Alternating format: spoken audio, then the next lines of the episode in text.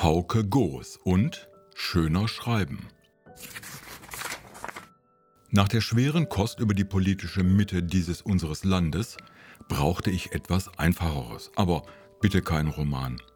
Hier eine Empfehlung im Shop des Buchhändlers meines Vertrauens aus dem Nachbarort. Nein, es ist kein Buch über das Schreiben, kein Lehrbuch und keine Anleitung. Hauke Goos schreibt schon seit längerer Zeit beim Spiegel eine Kolumne. Darin stellt er Glanzlichter der deutschen Sprache vor, die er seit langer Zeit sammelt, wie andere Leute Briefmarken oder Bierdeckel.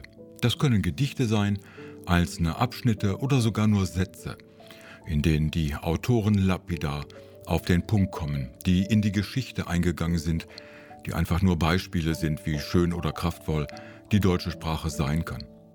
Jedes dieser Zitate, eben 50 an der Zahl, erläutert er die Hintergründe, die Entstehung, auch die Bedeutung und warum sie in seine Sammlung eingegangen sind. Natürlich ist das ein Stück schöngeistige Literatur, was er da serviert. Literatur für Menschen, für die Sprache mehr ist als die Übermittlung von Informationen. Literatur, die Äonen entfernt ist vom Geschwafel im Internet, von den sozialen Medien ganz zu schweigen. Doch es ist nichts Abgehobenes, nichts Weltfernes.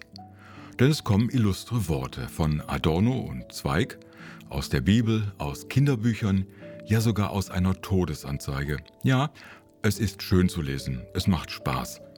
In diesem Fall, weil Goos wohl für mich ein Bruder im Geiste ist. Goos macht sich auch noch Gedanken darüber, wie man mit Worten und Sprache umgeht, mit dem grassierenden, angeblichen Fortschritt durch die Digitalisierung eine langsam aussterbende Gattung.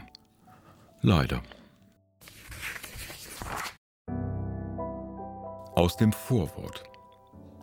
Vielleicht ist Alain Delon ein gutes Beispiel, gerade weil es da nicht um ein Buch geht, nicht um Literatur, nicht mal um Prosa, jedenfalls nicht auf den ersten Blick.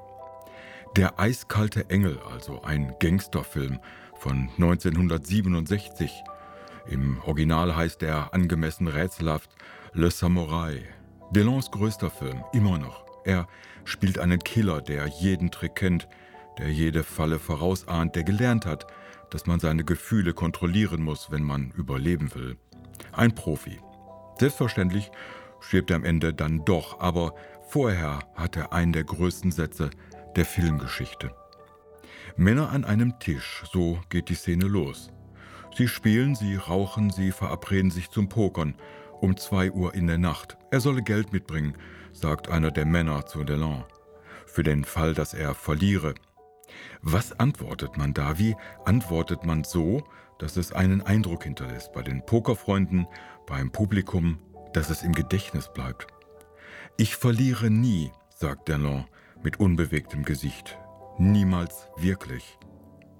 Fünf Wörter, eine Welt. Der Satz ist so großartig, dass ich im Kino, als ich den eiskalten Engel zum ersten Mal sah, sofort nach einem Stift kramte. Ein Filmzitat und gleichzeitig große Literatur, lakonisch, illusionslos, lebensklug. Ein schöner Gedanke, perfekt ausgedrückt, dass einer auch dann gewinnen kann, wenn er verliert. Gerade dann. Dass er etwas gewinnt im Moment der Niederlage. Etwas, das die Niederlage bedeutungslos macht. Würde zum Beispiel. Und dass es vor allen Dingen auf Haltung ankommt. Im Film, in der Literatur, im Leben. Vielleicht erklärt dieses Beispiel, warum ich Stellen sammle.